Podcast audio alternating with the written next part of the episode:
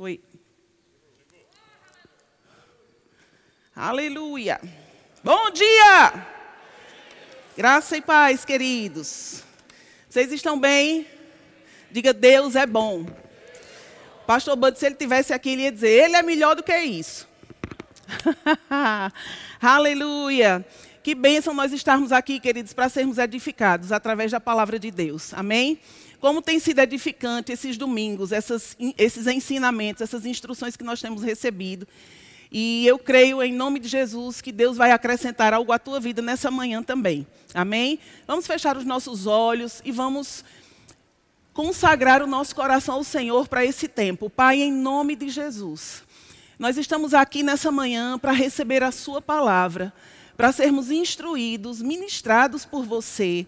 Queremos, Pai, crescer em, em, graça, em sabedoria. Queremos aprender mais da Sua vontade, da Sua palavra que está falada para nós. E em nome de Jesus, Pai, nós te pedimos que o Senhor abra os nossos olhos naquelas áreas que nós ainda não estamos enxergando, naquilo que nós ainda não compreendemos.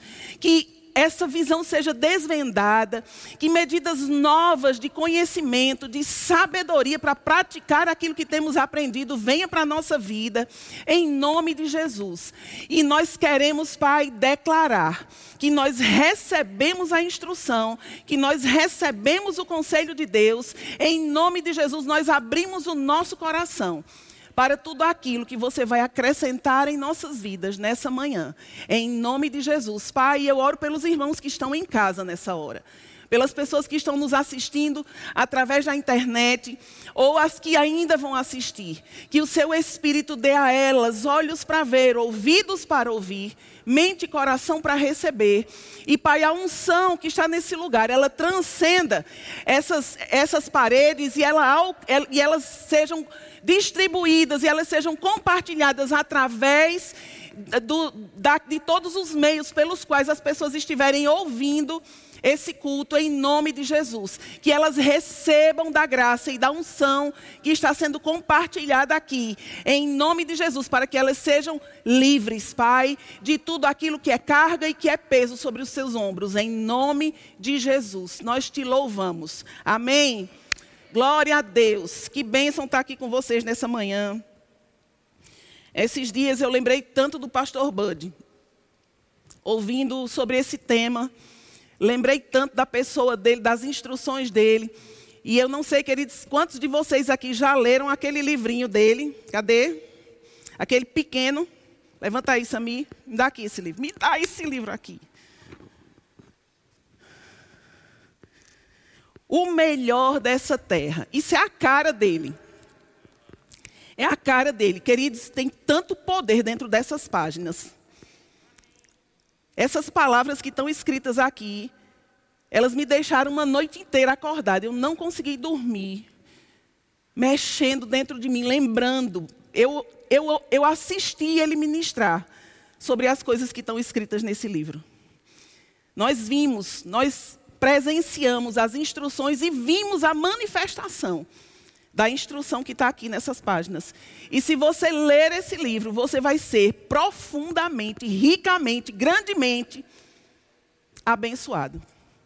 Você vai ser impactado pela unção de Deus que vai fluir para a sua vida através do que está escrito aqui. Eu fui muito abençoada. E eu quero te encorajar a você não sair daqui sem levar esse livro para a sua casa. Amém? Não importa quanto ele custe, mas o que importa, queridos, é você adquirir aquilo que vai te abençoar. Amém? E eu queria que você declarasse comigo. Diga comigo, eu estou num lugar. Ixi, isso foi uma declaração de fome. Se você tomou café e está vivo, fale com, com fé. Diga, eu estou num lugar de unidade, crescimento e influência. Diga de novo, eu estou no lugar com mais força, com mais convicção. Diga, eu estou no lugar. Eu estou no lugar de unidade, de crescimento e e Aleluia! Unidade, crescimento e influência. Amém? Queridos, nós precisamos entender o propósito de Deus para as nossas vidas. O propósito de Deus para as nossas vidas está escrito na Sua palavra. E eu estava lembrando, queridos, sobre as bases que Deus colocou em nossas vidas através da Sua palavra, para que nós pudéssemos ter bênçãos fluindo em todas as áreas da nossa vida. Para que nós fôssemos abençoados, para que nós pudéssemos ser prósperos, ser abundantes, mas não somente isso, cumprirmos o seu propósito. Ser abençoado não é tudo. Cumprir o propósito de Deus para o qual você foi abençoado é maior do que ser abençoado. Amém? Não adianta você ser abençoado, todos nós somos abençoados, mas estarmos sentados na cadeira, como disse o pastor Bud no livro, só esquentando o banco. Nós precisamos fazer alguma coisa com a bênção que já foi designada para as nossas vidas. Amém? E eu estava lembrando aqui.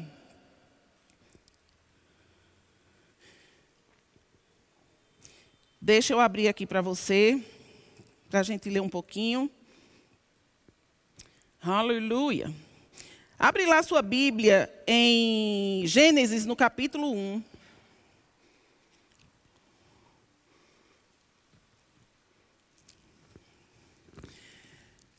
Eu amo esse, esse, capítulo porque ele descreve o propósito de Deus, o plano de Deus para o homem. O plano original de Deus. E em Jesus, ele confirma de novo esse plano. Quando você vê o que está escrito aqui, você vê o coração de Deus para isso. E eu queria que você fosse comigo lá para o verso 11. Deus está criando a terra.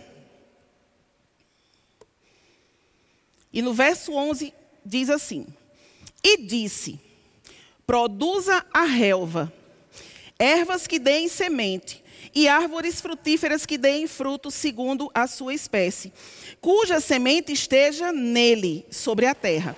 E assim se fez. A terra, pois, produziu relva, ervas que davam semente segundo a sua espécie, e árvores que davam fruto, cuja semente estava nele, conforme a sua espécie. E houve tarde, e viu Deus que isso era bom. Houve tarde e manhã o terceiro dia. Amém? E mais para frente, aqui no verso 20. Peraí. Aqui no verso 26. Diz assim: Também disse Deus: Façamos o homem à nossa imagem, conforme a nossa semelhança, e tenha ele domínio sobre os peixes do mar, sobre as aves do céu, sobre os, sobre os animais domésticos, sobre toda a terra e sobre todos os répteis que rastejam pela terra. Criou Deus, pois, o homem à sua imagem. A imagem de Deus o criou. Homem e mulher os criou. E disse: E Deus os abençoou e lhes disse: Sede fecundos, multiplicai-vos, enchei a terra e sujeitai-a. Dominai sobre os peixes do mar, sobre as aves dos céus e sobre todo animal que rasteja pela terra. E disse Deus ainda: Eis que vos tenho dado todas as ervas que dão semente e que se acham na superfície de toda a terra, e todas as árvores em que há fruto que dê semente.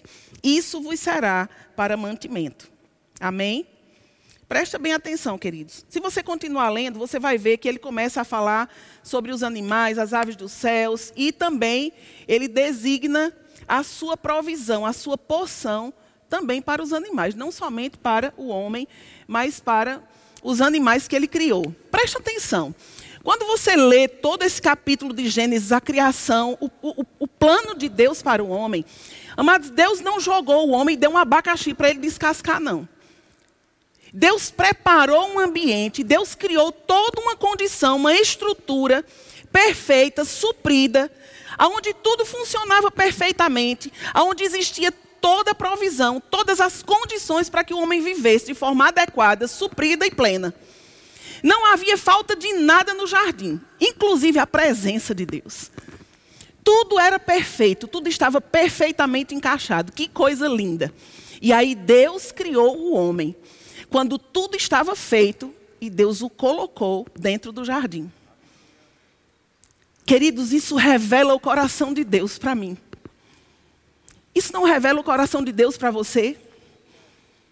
Que o plano de Deus, queridos, nunca foi que o homem tivesse falta.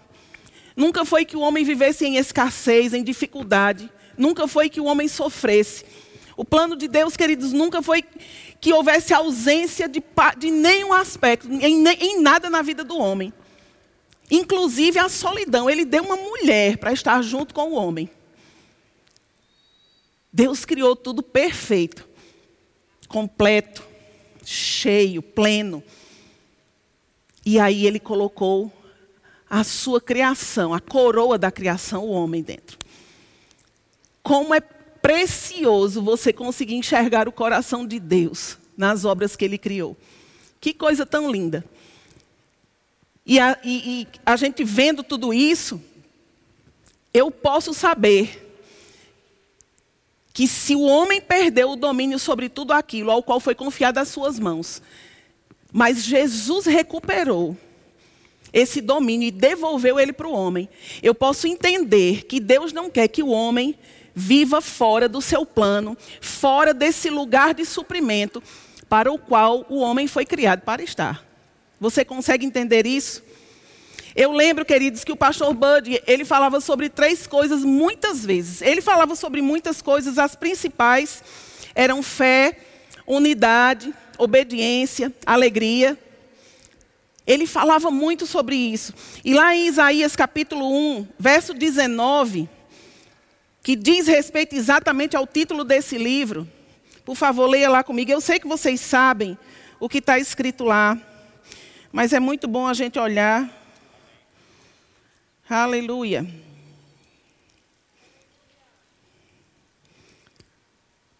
Aleluia.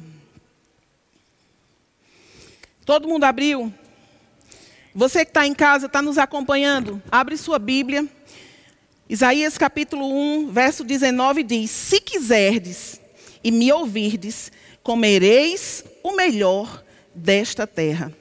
E a gente sabe, queridos, que quando Deus fala sobre comer, ele não está falando só sobre comida.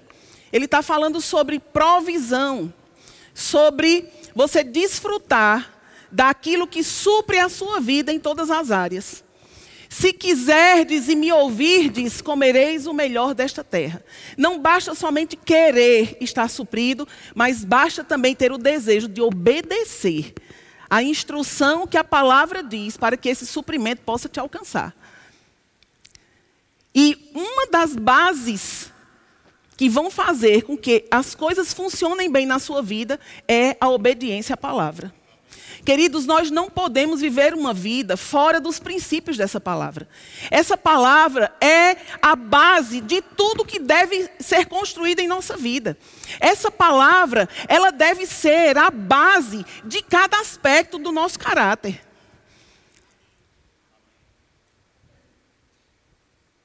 Quando você olha para o que a palavra diz, quando você olha para o plano de Deus, você entende que Deus quer que o homem seja completo, que ele seja suprido, que ele seja aperfeiçoado em cada coisa. E olha, queridos, essa provisão de Deus, essa obediência à palavra para que a provisão chegue nas nossas vidas, ela está diretamente ligada também ao caráter. Existem coisas que não acontecem na nossa vida porque nós estamos deficientes nas nossas atitudes. Às vezes nós impedimos a bênção de fluir porque a nossa atitude é ruim, é errada em relação a princípios que devem estar bem estabelecidos pela palavra em nossa vida. Eu lembro de um caso, eu vou contar esse caso aqui. Por favor, não se escandalize. Porque eu tenho convicção que tem pessoas aqui que precisam ouvir, ou aqui ou ali, na internet. Mas eu sei que tem pessoas que precisam ouvir. Queridos, nós não podemos estar fluindo na bênção de Deus. E quando eu falo fluindo na bênção, não é somente recebendo dinheiro na mão. Porque tem tantas pessoas que têm dinheiro, mas vivem uma vida debaixo de maldição. Vivem debaixo de pressão, angustiadas, sem paz, sem alegria, sem dormir de noite. Porque dinheiro, queridos, não compra tudo. Uma certa vez eu ouvi um pregador falando que dinheiro pode comprar uma casa, mas não compra um lar. Dinheiro pode comprar um remédio, mas não compra cura. Dinheiro, queridos, pode pagar muitas coisas,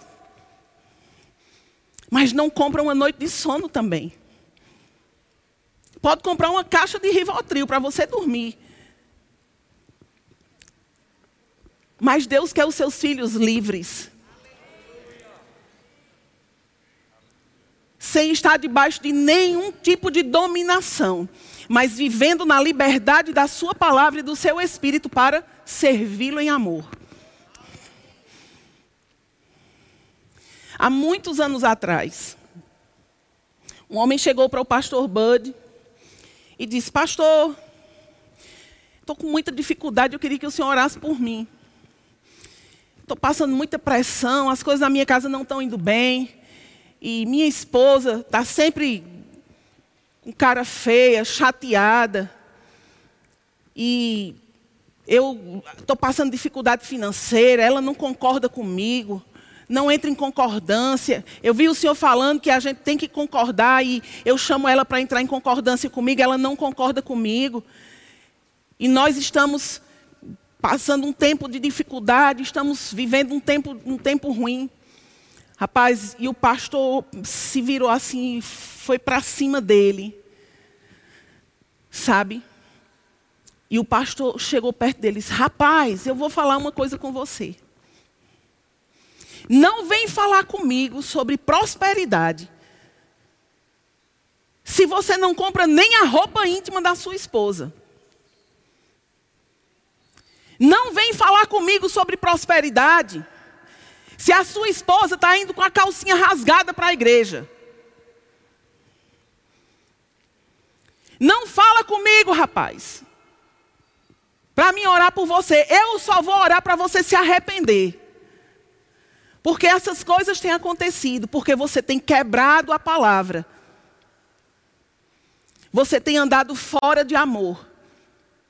Por isso as coisas não estão acontecendo na sua vida.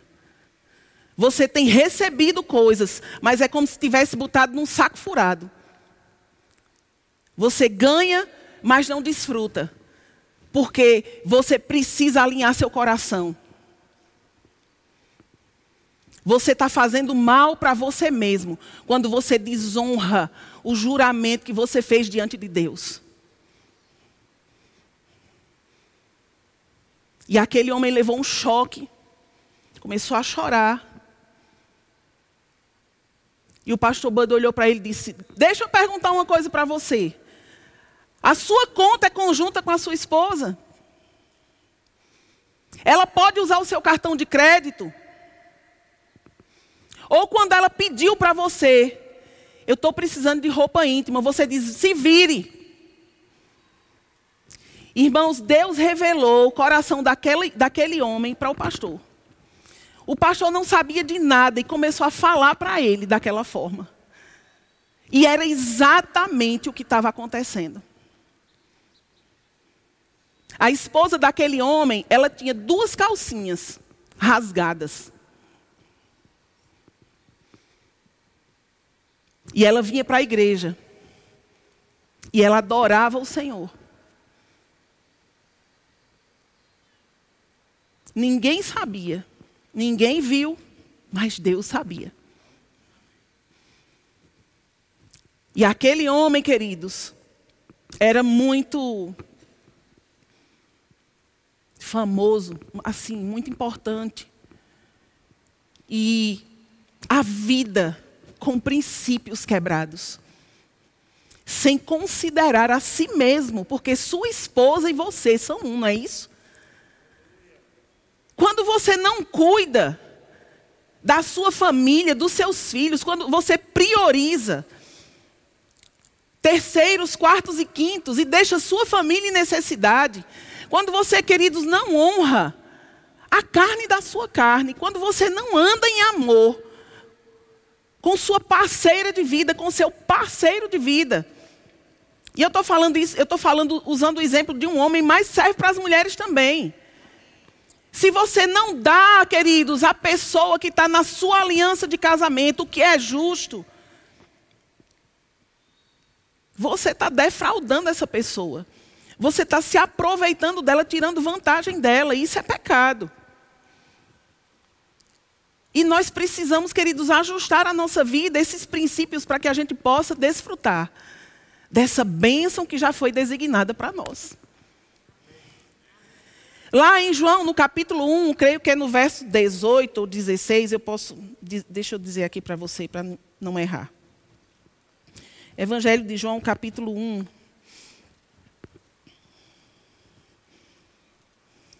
Verso 16. Diz: Porque todo, todos nós temos recebido da sua plenitude, e graça sobre graça. Como filhos, nós já recebemos da sua plenitude, e graça sobre graça. A plenitude, queridos, é aquela parte cheia que está completa até as medidas. Aqui na, no dicionário da minha Bíblia, diz que plenitude é aquilo que é ou que tem sido preenchido. No corpo dos crentes que está cheio da presença, poder, ação, riquezas de Deus e de Cristo aquilo que enche ou com o qual é preenchido, aquelas coisas com as quais um navio está cheio, bens, mercadorias, marinheiros, remadores, soldados. Olha, um navio cheio para chegar no destino. Epa, está falando comigo. Consumação ou plenitude, abundância, cumprimento, realização. Sabe, queridos, todos nós já recebemos dele plenitude e graça sobre graça. O plano de Deus para a nossa vida, desde a criação do homem, é que o homem não tivesse falta de nada, inclusive da sua presença. Lá no jardim, Deus tinha comunhão com Adão. Adão estava suprido, mas Deus também estava lá. Não havia, queridos, falta de absolutamente nada. Não havia consciência de ausência, de falta, de limitação. Adão era dominador. Ele era o governo do jardim. Governo sobre tudo que Deus o havia colocado. Ei, deixa eu falar uma coisa para você sobre prosperidade.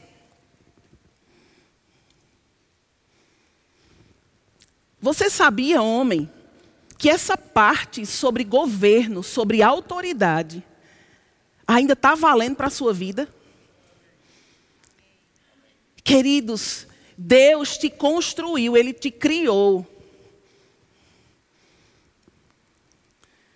Ele te fez para este propósito para liderar, para governar, para dominar para administrar. Talvez você não se enxergue dessa forma. Talvez, queridos, tenha alguém que está me ouvindo, que está pensando pequeno a seu respeito, que não se enxerga essa, essa pessoa plena, que tem dúvidas sobre si mesmo, que se olha no espelho e se acha deficiente, que não acredita naquilo que você é que tem uma baixa autoestima. É, porque eu não, não, consigo, eu não tenho, eu não sei, eu não posso, eu não sou capaz. Fulano é assim, mas eu não sou. Por favor, diga comigo agora: mentira, Satanás. Mentira, Satanás. Ei, irmão, mentira, Satanás. Mentira, Satanás. O que vale sobre mim é aquilo que saiu pela boca de Deus. E ele disse: governe, administre, domine. Foi para isso, queridos, que Deus nos conduziu, que Deus nos criou, para sermos cabeça e não cauda, para estarmos por cima e não por baixo, não para sermos intimidados, mas para executarmos a vontade de Deus. No plano original de Deus, o homem era a autoridade máxima no jardim, abaixo de Deus. Não tinha ninguém acima do homem, além de Deus. Quantas coisas, queridos, têm estado acima dos homens hoje? Pensamentos de limitação que escravizaram, que prenderam, que separaram, que oprimiram, que estão matando pessoas. Por causa dessa intimidação, da informação errada que tem sido transmitida através de vários meios. Nem tudo que está sendo falado você pode ouvir. Nem tudo que está sendo falado você deve ouvir. Queridos, nós devemos, antes de qualquer coisa, encher as nossas medidas com as informações faladas pela palavra. Porque essas informações, elas produzem vida. Elas produzem força, elas levantam, queridos, a, aquela, aquela graça que te conduz para você praticar a verdade. Quando eu começo, eu, eu, eu, eu sempre gosto de fazer isso. Queridos, eu gosto de abrir a minha Bíblia em casa. E eu faço isso. Ontem pela manhã eu estava fazendo, e eu acho que quem estava me ouvindo estava pensando que eu estava doida. Mas eu quero ser mais doida do que isso, porque isso me faz bem. Eu abri minha Bíblia no meu quarto e eu comecei. Esperei confiadamente pelo Senhor, e Ele se inclinou para mim, e me ouviu quando clamei por socorro, tirou-me de um poço de perdição, de um tremedal de lama, e colocou-me os pés sobre uma rocha e ele firmou, ele firmou, ele firmou, ele firmou os meus passos e eu estou sobre isso. De onde eu não posso ser removida. Ha! Ha! Ha! Ha! Ha! Ele firmou os meus passos. Oh, querido, eu não sei se faz efeito em você, mas em mim faz.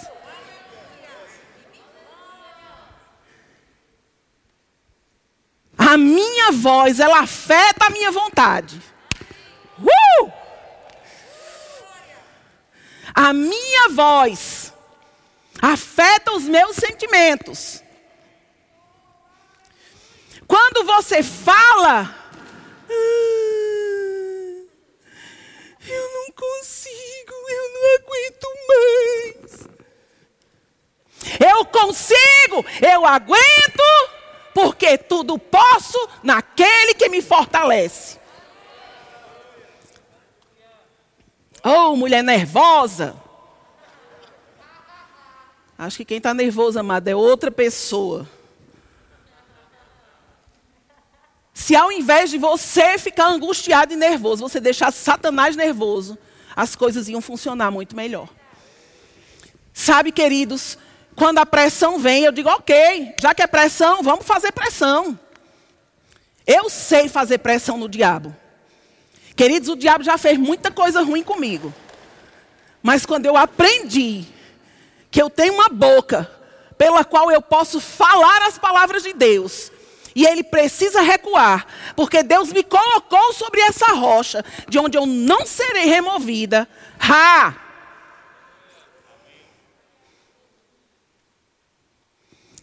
Tem hora que eu olho para baixo e digo: saia. Saia. Quando você me vê andando pela rua, saia. Você já sabe com quem eu estou falando. Não estou doida, não, irmãos, mas eu tenho consciência do reino do Espírito. Eu sei, queridos, que existe um reino do Espírito. E eu sei que existem vozes sendo faladas. E se a voz correta não for levantada, a voz errada vai me afetar. Você fica cheio das notícias, cheio da televisão. Ei!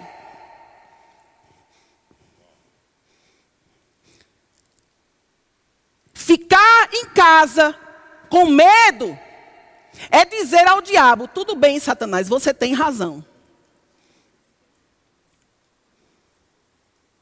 Eu não vou dizer para você que você tem que vir para a igreja, que você tem que sair de casa. Eu só vou dizer para você: avalie o que está te mantendo aí.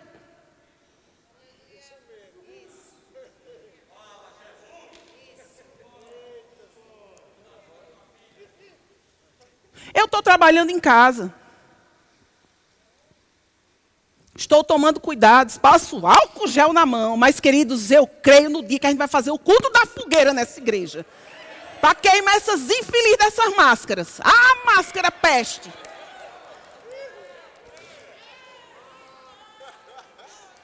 Eu uso. Mas eu digo, é, você vai sair da minha cara. Queridos, não se conforme. Dê um brado de louvor ao Senhor e diga aleluia! Oh! Dê um grito cearense aí, por favor.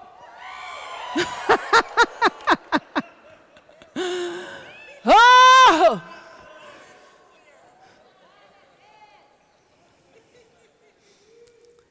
Com paciência esperei pelo Senhor e ele se inclinou a mim, ouviu o meu clamor. Tirou-me, tirou-me, tirou-me, tirou-me, tirou-me de um lago horrível, de um charco de atoleiro. E ele firmou os meus pés sobre uma rocha, de onde eu não posso ser removido. Amém. Mas, queridos, preste atenção. Lá em Gênesis, naqueles textos que eu li para você, ele está dizendo que ele colocou o homem num lugar onde havia toda sorte de provisão. Ele diz que haviam ervas que, davam, que produziam sementes e havia frutos que produziam sementes. Tudo o que ele colocou para seu mantimento no jardim tinha semente. Verdade? E aí, quando você abre a Bíblia,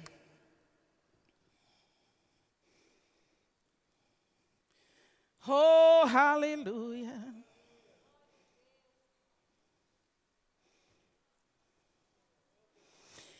Lá no capítulo 9 de 2 Coríntios, onde ele também está falando sobre semente. Verso 6 ele está falando sobre sementeira e colheita. Meu pai era um fazendeiro. E eu vi muitas vezes as plantações sendo feitas.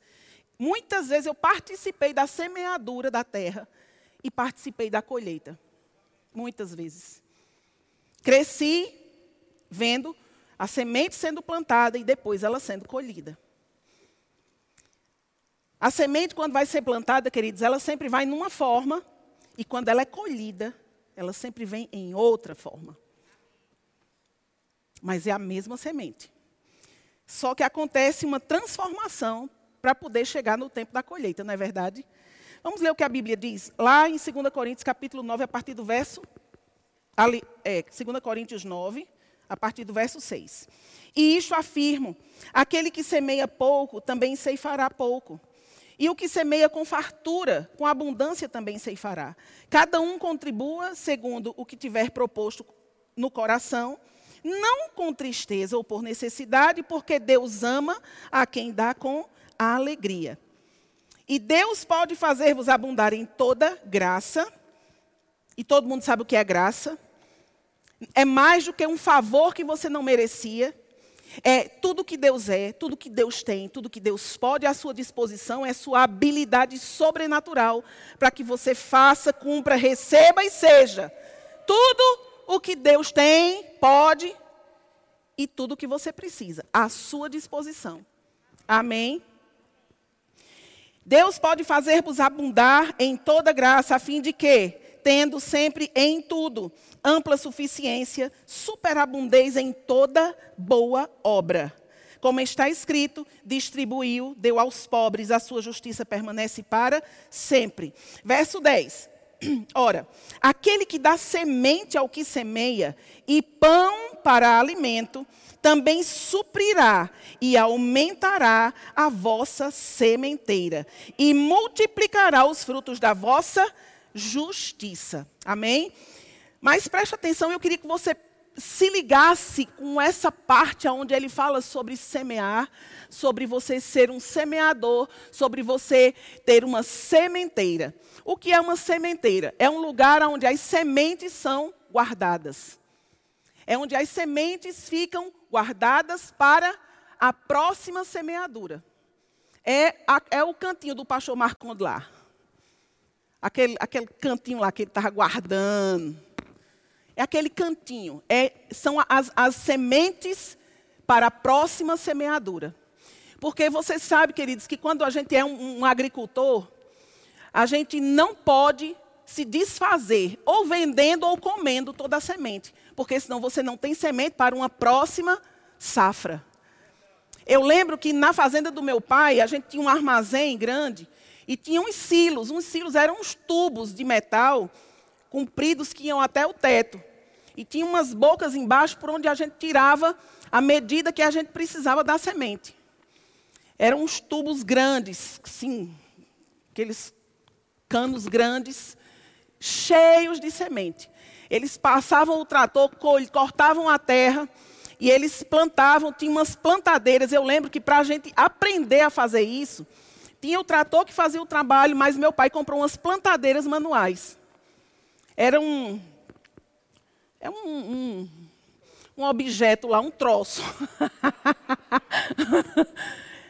Era uma coisa lá que a gente enfiava na terra, abria assim, e a gente regulava na, na base daquela, daquela plantadeira para dizer quantas sementes a gente queria que caísse no buraco. E aí a gente regulava, ou duas ou três sementes. E aí a gente furava a terra, meu pai botava a gente para fazer isso. Aí abria, a semente caía, a gente fechava para não cair mais do que a medida. E aí a gente ia para outro buraco. Aí passava, fechava com o pé o buraco que a plantadeira ia para o próximo. E era e de novo, e aí fechava. E quando chegava de noite, eu estava com esse lado aqui todo troncho, porque era só o pé do. Era só. Mas, queridos, eu plantava, queridos, uma fileira enorme, sabe? Só com o pé e com coisa lá. E eu fazia, tá bom, pai? Ele, não, tem muita coisa para você plantar ainda, continue. Continue. E aí, queridos, eu ficava doida para terminar logo. Pelo amor de Deus, deixa, eu fazia, deixa eu ir no trator. Ele fazia, não, faça na plantadeira primeiro. Enquanto você não aprender como funciona, não sobe no trator. Aprenda primeiro a cuidar do que você consegue fazer.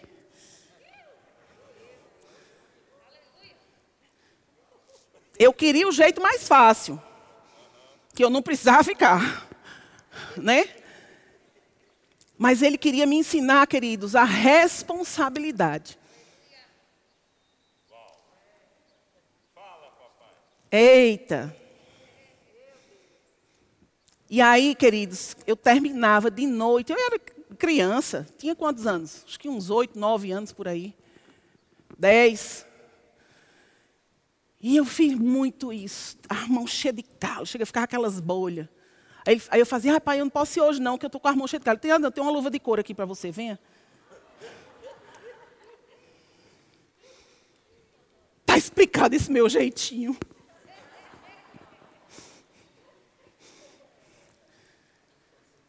Sabe, queridos, eu plantei muita semente mas eu também colhi muitas colheitas.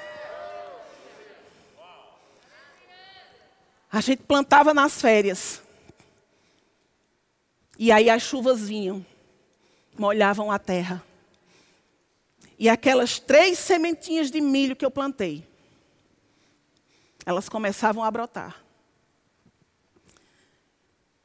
E às vezes eu chegava, tinham cinco espigas carregadas de milho, num pé só. Eu plantei três espigas, três caroços de milho, três sementes. Mas várias vezes, quando o tempo estava bom, quando tinha chuva no tempo certo, queridos, cinco espigas.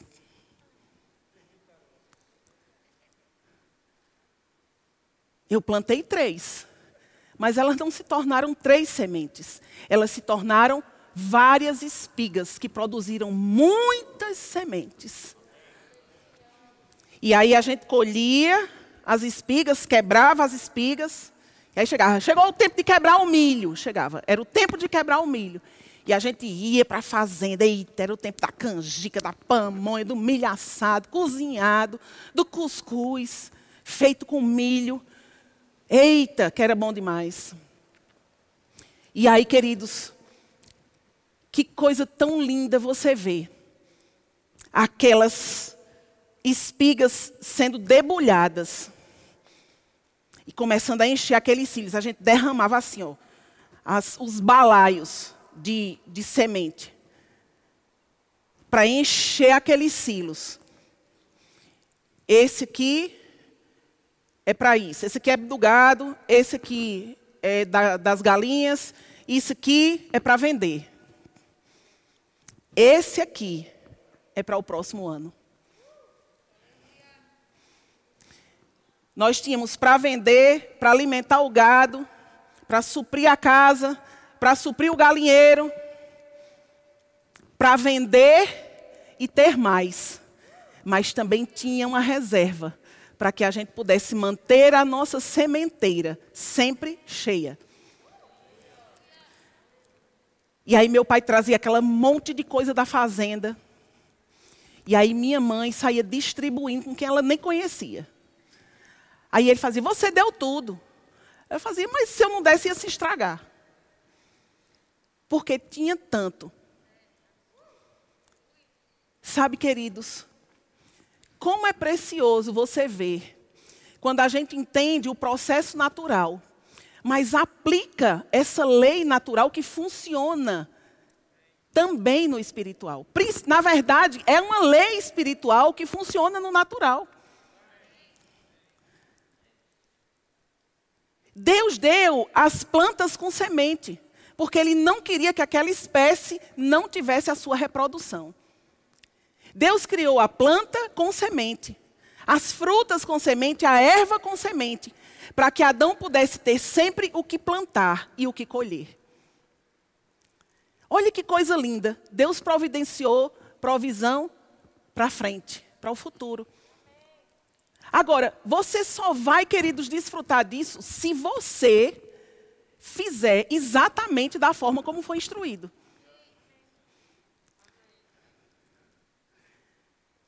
Se eu pudesse passar amanhã aqui contando só histórias da provisão de Deus, eu tenho muitas.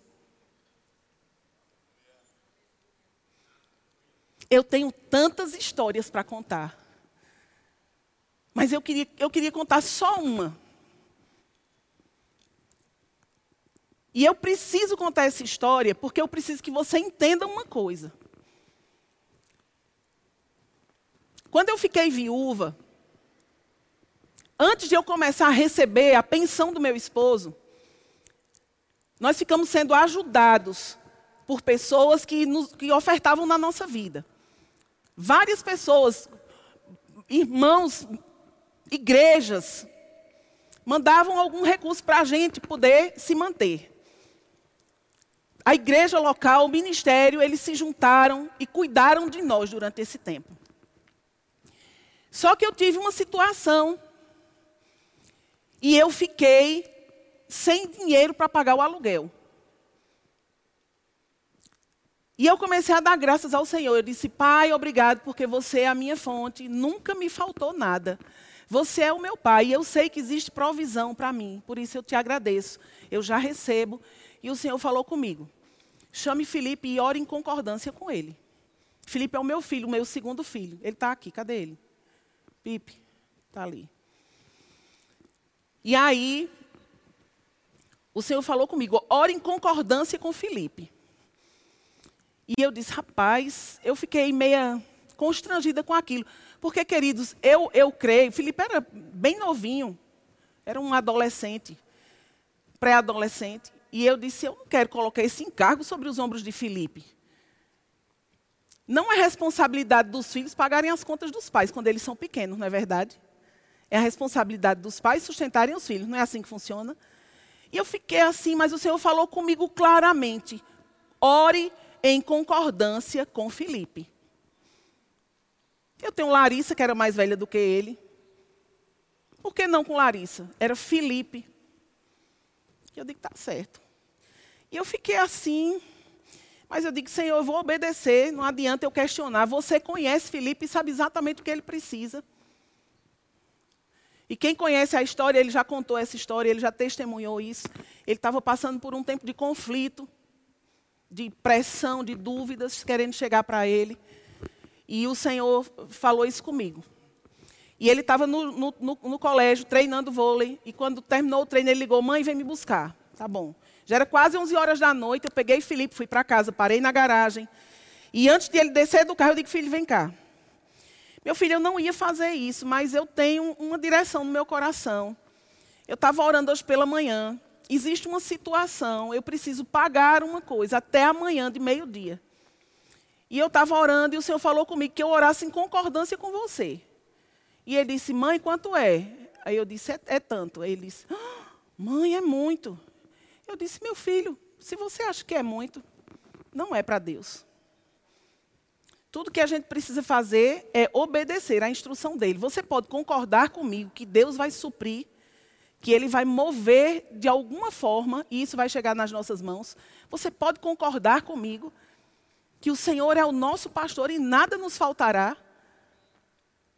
Aí ele disse: Eu concordo. Ele pensou assim e ele tomou aquela decisão dentro dele. Ele disse: Eu concordo. Tá bom, então vamos orar. E a gente deu as mãos dentro do carro, na garagem, já quase. Eram 11, 11 e pouquinho. E nós oramos, entramos em concordância em nome de Jesus. Amém. Eu digo: Pronto, fica só dando graças, tá bom? Ele tá bom. E aí ele foi dormir, tomar banho, dormir, jantar e as coisas que precisavam fazer. E eu fui para o meu quarto, fui ler a palavra declarei, orei em línguas, louvei ao Senhor, peguei no sono e fui dormir. E aí, logo cedo, fui, deixei ele na escola. E quando eu estava chegando em casa, um irmão liga para a gente. E ele disse: Silvia, eu queria falar com você. Eu queria passar aí, eu não queria que você ficasse constrangida. Ele estava constrangido. Ele só ontem quando eu deitei com minha esposa, começou a ouvir você na minha frente, eu comecei a lembrar de vocês. E foi tão forte aquilo, e começou a levantar uma coisa no meu coração. E eu falei com a minha esposa, ela só obedece logo, rapaz. E ele disse, eu, eu, eu preciso passar aí, porque eu preciso te entregar uma coisa, e tem que ser agora, porque está muito forte no meu coração. Tá bom, pode vir. E ele passou lá em casa, bem cedinho, sete e pouco, oito horas. E só fez, olha, é rápido, eu só queria entregar isso, olha, foi assim que aconteceu e tudo. E eu, assim, eu só estou obedecendo, viu? Eu vou me embora, tchau. E foi-se embora. E eu segurei o que ele me entregou na mão, era um papel. E quando ele foi embora, que eu fui entrando para casa, eu fui olhar o que era o papel. Faça haha. Aí eu disse: traz aí o meu celular imediatamente. Tirei uma foto do papel, que era um cheque assinado com o valor exato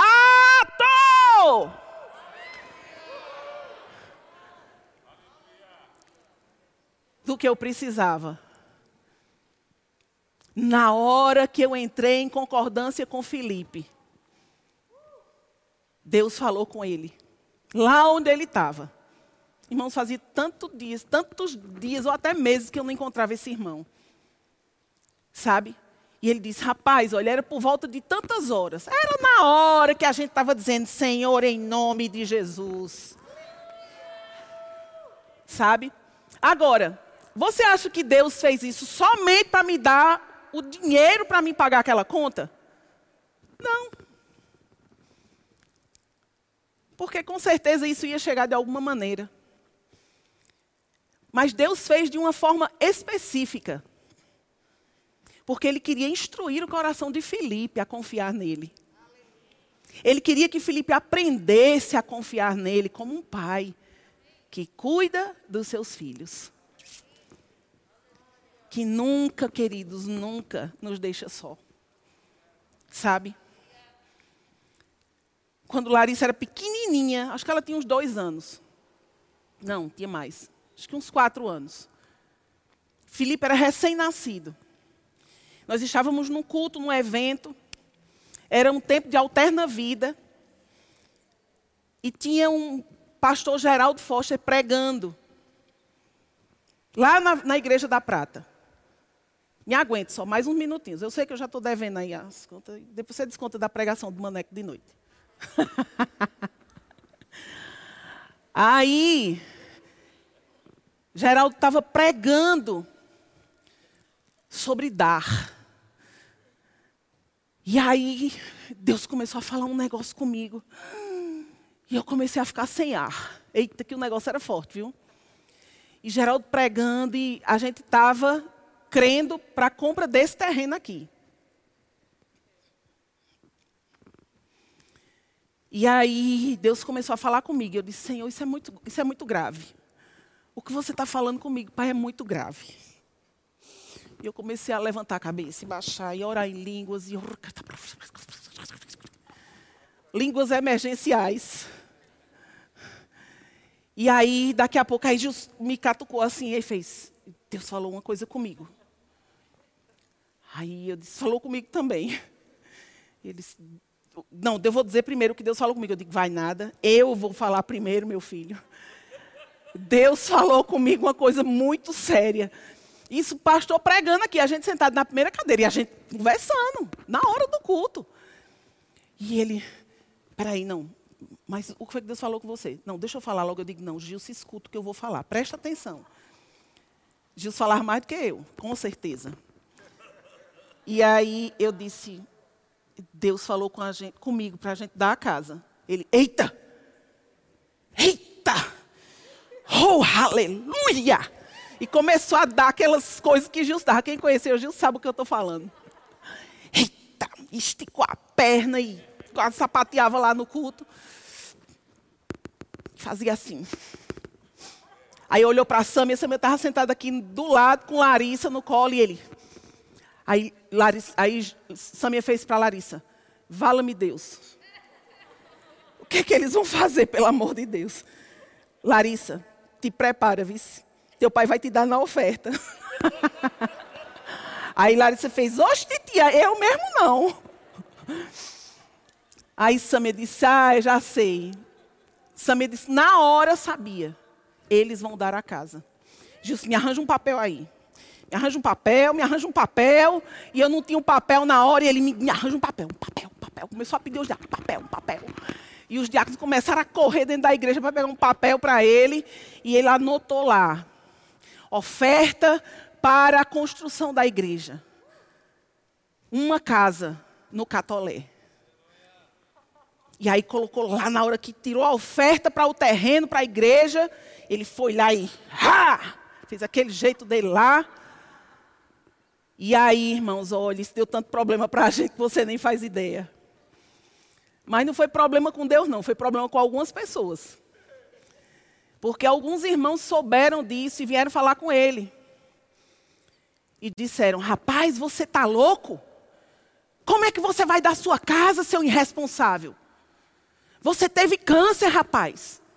E se você morrer, sua família vai parar debaixo da ponte? Ah, diga misericórdia.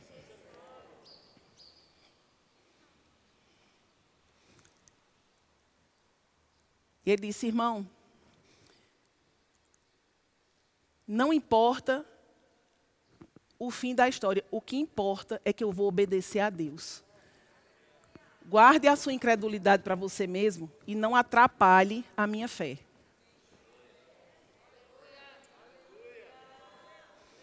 E nós demos a casa. E deixa eu dizer para você, Gilson morreu.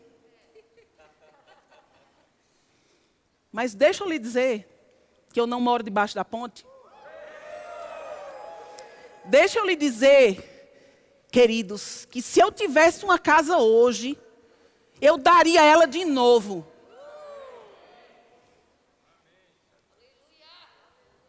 Eu não preciso de uma casa. Ah, meu Deus, eu não preciso de uma casa. Eu preciso dele porque Ele é tudo que eu tenho e tudo que eu preciso, e ninguém pode me roubar, me tirar. Ainda que eu possa distribuir isso que eu tenho, e Ele me deu a missão de compartilhá-lo, eu nunca vou ficar sem essa presença que está em mim e que supre a minha vida de tudo que eu preciso. Ah, queridos, você está gastando sua vida. Está gastando sua vida se matando de trabalhar para ter. Você é pobre. Você está se matando, se desgastando, se descabelando. Para trocar de carro, para reformar a casa para não sei o quê, para comprar um sapato melhor, para não sei o que lá. Quando tudo que ele disse é filho, tudo é teu. Eu estou em ti, tu estás em mim, tudo que eu tenho, tudo que eu sou é seu. Do Senhor é a terra e toda a sua plenitude. Se porventura o filho lhe pedir um ovo, se vós, sendo maus, e o seu filho lhe pedir um ovo, daria você uma serpente? Queridos, tudo que Deus tem nos pertence. Ele é o dono de todas as coisas, Ele é o rei, o Senhor do universo, o dono do ouro, da prata, do todo, de todo o gado da terra. Todas as montanhas são suas, todos os altos, todos os outeiros, todas as florestas. Por favor, você que é bom em matemática aí, faça as contas. Quantos passarinhos você acha que tem aqui em Campina Grande? Quantos quilos de semente Deus gasta por dia para alimentar os rebanhos da terra? Os passarinhos de Campina Grande. Faça as contas, por favor. Por favor, assista um Animal Planet para você ter uma ideia, uma noção do que eu estou dizendo. Sabe, queridos, existe uma multidão de animais na terra, animais que a gente nem ouviu falar, e existe provisão para cada um deles. Um dia Gilson estava na janela de casa, preocupado, pensando como eu vou pagar essas coisas. E o Senhor falou com ele: olhe para aquele pardal que está lá no pé de goiaba, lá no, no, no, meu quintal, nessa casa que a gente deu. Tinha um pé de goiaba bem grande. E ele disse: olha para aquele pardal lá no pé de goiaba. E Gilson olhou e disse: Você está vendo ele coçando a cabeça e pensando: e agora? O que é que eu vou comer? Ele tem a goiabeira toda, queridos, a goiabeira botava tanta goiaba e a gente nem aguava ela. Enchia de pássaros naquela goiabeira para se alimentar no meu quintal. E Deus falou com ele: olha para aquele pardal e presta atenção para ver se ele está preocupado com o que será da vida dele daqui a pouco, amanhã ou depois de amanhã. Vós não valeis muito mais do que as aves dos céus?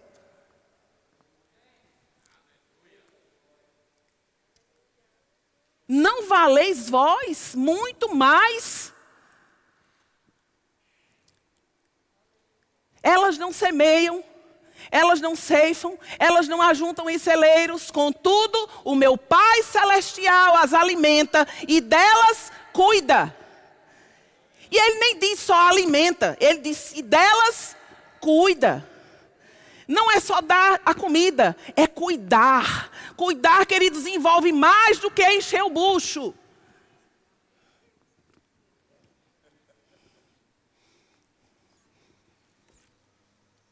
Por favor, me diga o que você não tem. O que te falta? Sabe, queridos, nós precisamos andar com Ele.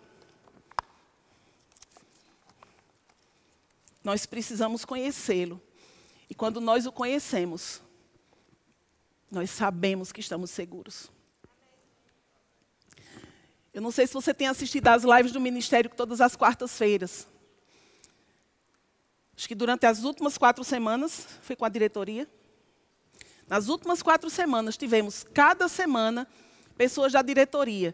E sempre estavam sendo compartilhadas histórias, né, experiências que a gente teve com o pastor Bud, como foi estar com ele, histórias, os carões que a gente levou, as correções, as instruções, a influência dele sobre as nossas vidas.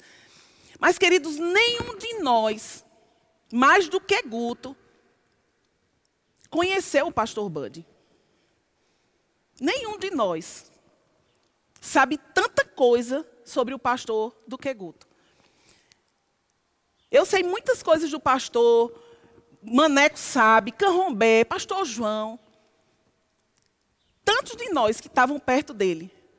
Os meninos que moram, que moram lá na granja.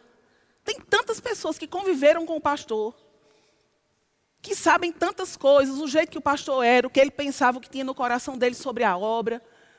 Mas Guto foi o que andou mais perto dele.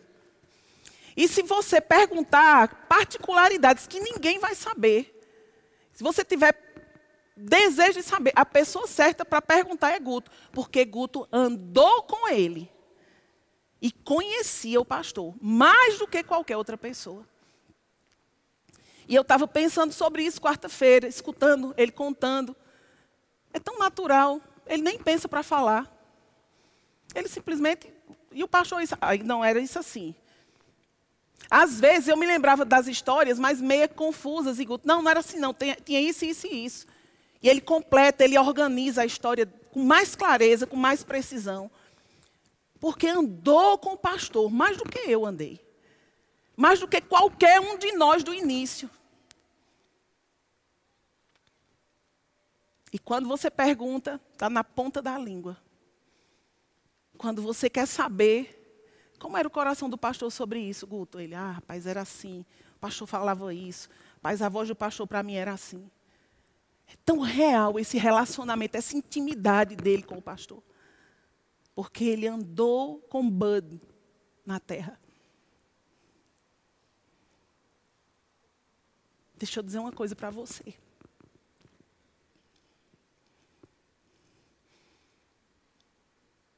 Quando nós andarmos assim, junto, conscientes, pensando, meditando, lendo, lembrando, falando, avivando sobre Jesus, sobre a palavra, andando com Ele, vai ser natural assim o fluir das coisas na nossa vida. As pessoas, ai que coisa linda, meu Deus, vocês andando com o pastor, contando as coisas do pastor. E o Senhor falou comigo, é porque andava com ele. E ele estava falando isso comigo. Se você andar comigo, em todas as áreas vai ser assim. Queridos, quando a gente não conhece a pessoa, a gente fala sobre ela de uma forma diferente. A gente fala porque ouviu os outros falando. Mas quando você anda com a pessoa e você conhece ela, na hora que se levanta uma voz estranha para dizer qualquer coisa a respeito, ou da consciência, ou do caráter, ou da conduta daquela pessoa, você diz: não, essa pessoa não é assim, não. Eu conheço ela, eu ando com ela. E ela não é assim. Sabe que Satanás tem acusado Deus na cabeça de algumas pessoas. E elas ficam caladas. Porque elas não têm certeza. Porque somente ouviram falar, mas nunca experimentaram.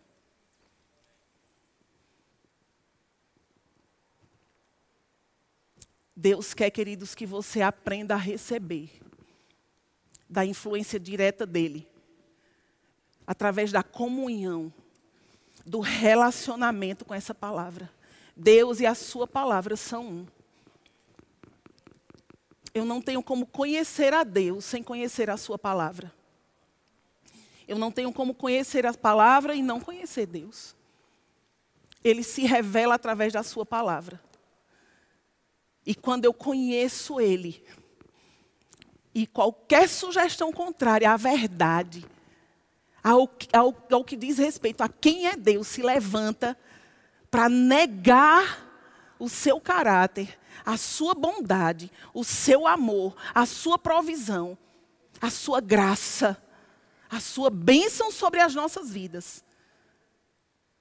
Eu posso dizer, ele não é assim eu o conheço de perto.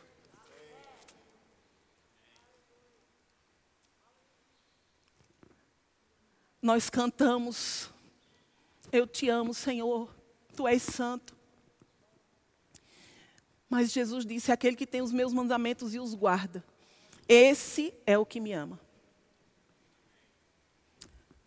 Não ame só de cantar, ame de viver, ame de praticar ame de obedecer. A base, queridos, do nosso relacionamento deve ser a obediência, deve ser a adoração, deve ser a generosidade. Eu preciso ser como Ele é. Eu preciso transmitir essa imagem de Deus, como Ele é. Porque eu sou, é Deus em mim que as pessoas vão ver. E aquilo que você expressa, aquilo que flui através de você, é o que de fato as pessoas vão receber. Quem conhece Deus tem outras fontes, vai para a palavra. Mas quem não conhece, recebe através de nós. Nós somos a propaganda oficial de Deus aqui na terra o que Deus está sendo como Deus está sendo mostrado através das nossas vidas. Através da falta da necessidade, da murmuração, da falta de confiança, ou através do Ele é o meu Deus, o meu suprimento, o meu supridor, e eu sou um abençoador, porque eu fui abençoado. Queridos, nós já temos tudo o que precisamos. Nós já temos tanta palavra, mas nós começamos num tempo do Espírito aonde coisas vão começar a ser movidas para aqueles que obedecerem. Deus inaugurou, queridos, eu estava ouvindo a ministração de Tiago, no primeiro dia. E eu fiquei olhando, eu digo, Deus começou uma coisa nessa igreja. Queridos, existe um, um, um, algo que foi liberado aqui. Existe algo que está fluindo. Existe, queridos, uma bênção uma, uma, uma coisa florescendo. Existe algo florescendo aqui. Ei, se você quer ser participante disso, comece, queridos, a dar ouvido ao que está sendo falado e pegue pela fé. Porque vão haver muitas demonstrações, nós vamos ouvir testemunhos nós entramos em um nível do sobrenatural onde coisas vão acontecer, mesmo sem interferência da minha mão. Sabe, meus amados? Uma grande porta se abriu e ninguém vai fechá-la. Nós vamos cumprir essa visão até o fim. E ninguém vai poder deter. Porque é a visão de Deus. O que está sendo falado aqui são as tábuas de Deus levantadas para você. Preste atenção e pratique. Incline o seu coração e diga: Pai, eu recebo a Sua palavra, porque você está falando comigo. Queridos, cole as partes que estão quebradas, ajuste aí. Porque quando vier a água, para lavar tudo. E eu estou falando sobre coisas sobrenaturais que estão se movendo. Pegue a sua medida. Receba pela fé. Receba pela fé.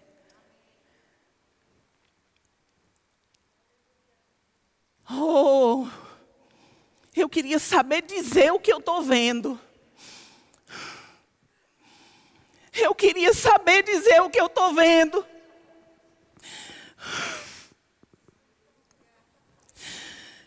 Oh, oh, oh, oh,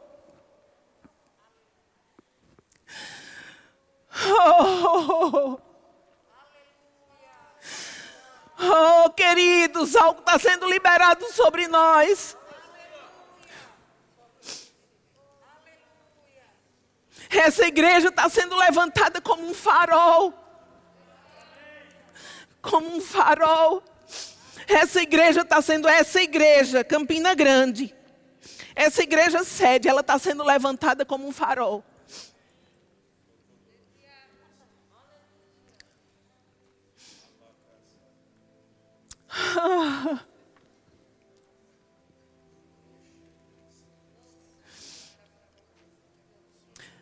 Fica no canto certo. Fica no lugar onde há a orientação, a inspiração, vai conduzir cada coisa que precisa ser feita e dita.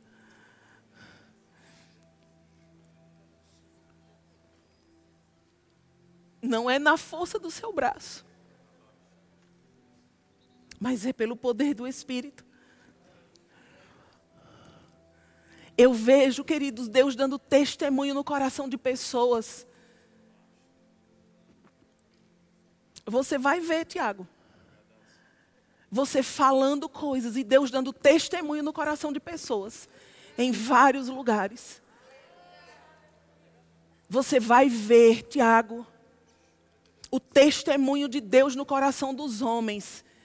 Chegando como notícia aos seus ouvidos. Aos seus ouvidos, Juliana por causa da obediência, por causa da fidelidade, por andar com Ele. Ah, eu queria poder dizer o que eu estou vendo. Oh, você faz parte do que Deus está fazendo na terra. Você faz parte do que Deus está fazendo na terra. Levante suas mãos para o Senhor. Para o Senhor. Não é porque eu disse levante suas mãos. Eu estou dizendo para o Senhor. Para o Senhor. E diga, Pai, a minha vida está nas tuas mãos. Eu faço parte do que você está fazendo na terra. Essa igreja faz parte do que Deus está fazendo na terra. Oh,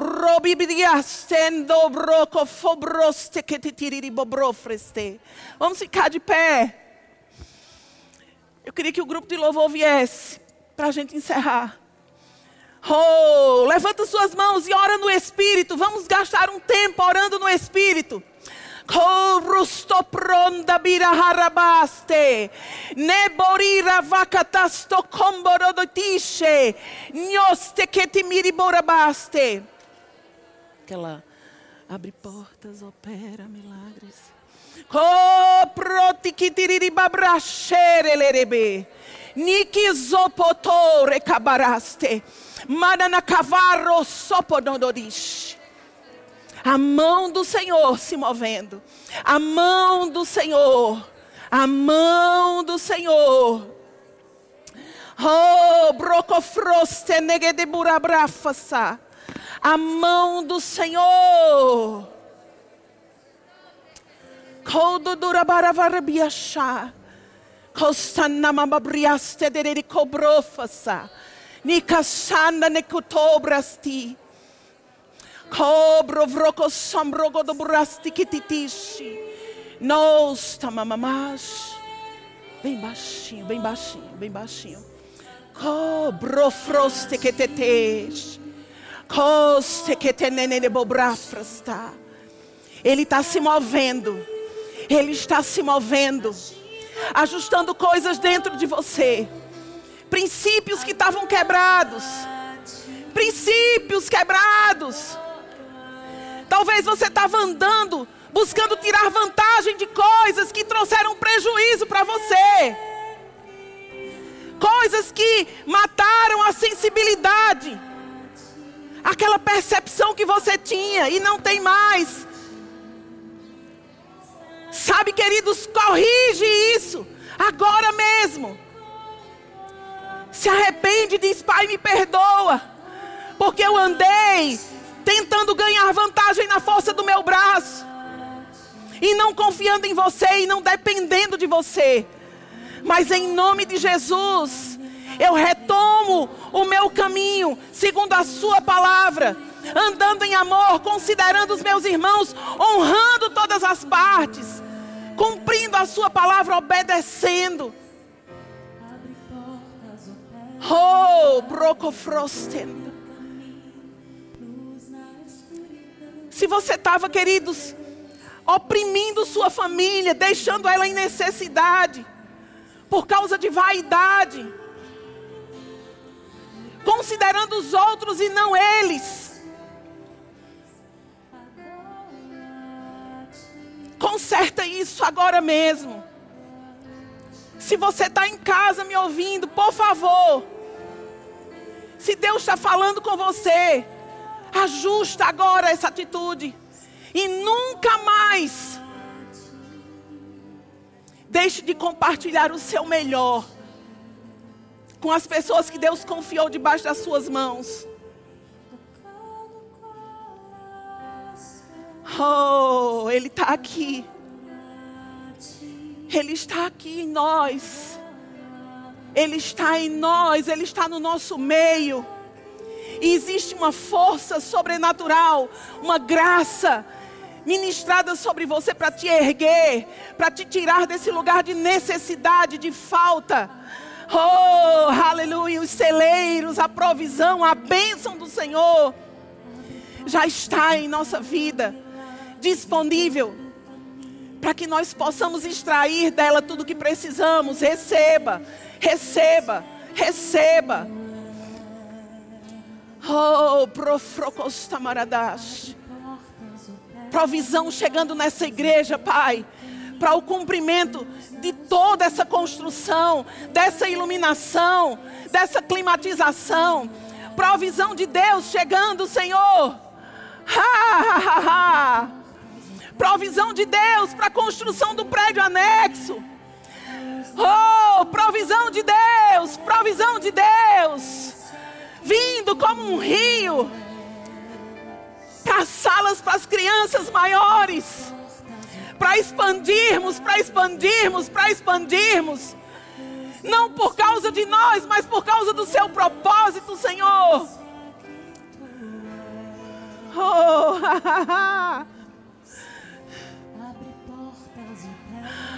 oh, luz da escuridão Oh, levante a sua voz e diga aquilo que Ele é. Ah, abre portas, autor do caminho, luz da escuridão. Meu Deus, este é quem tu és. Aleluia! Abre portas, opera milagres.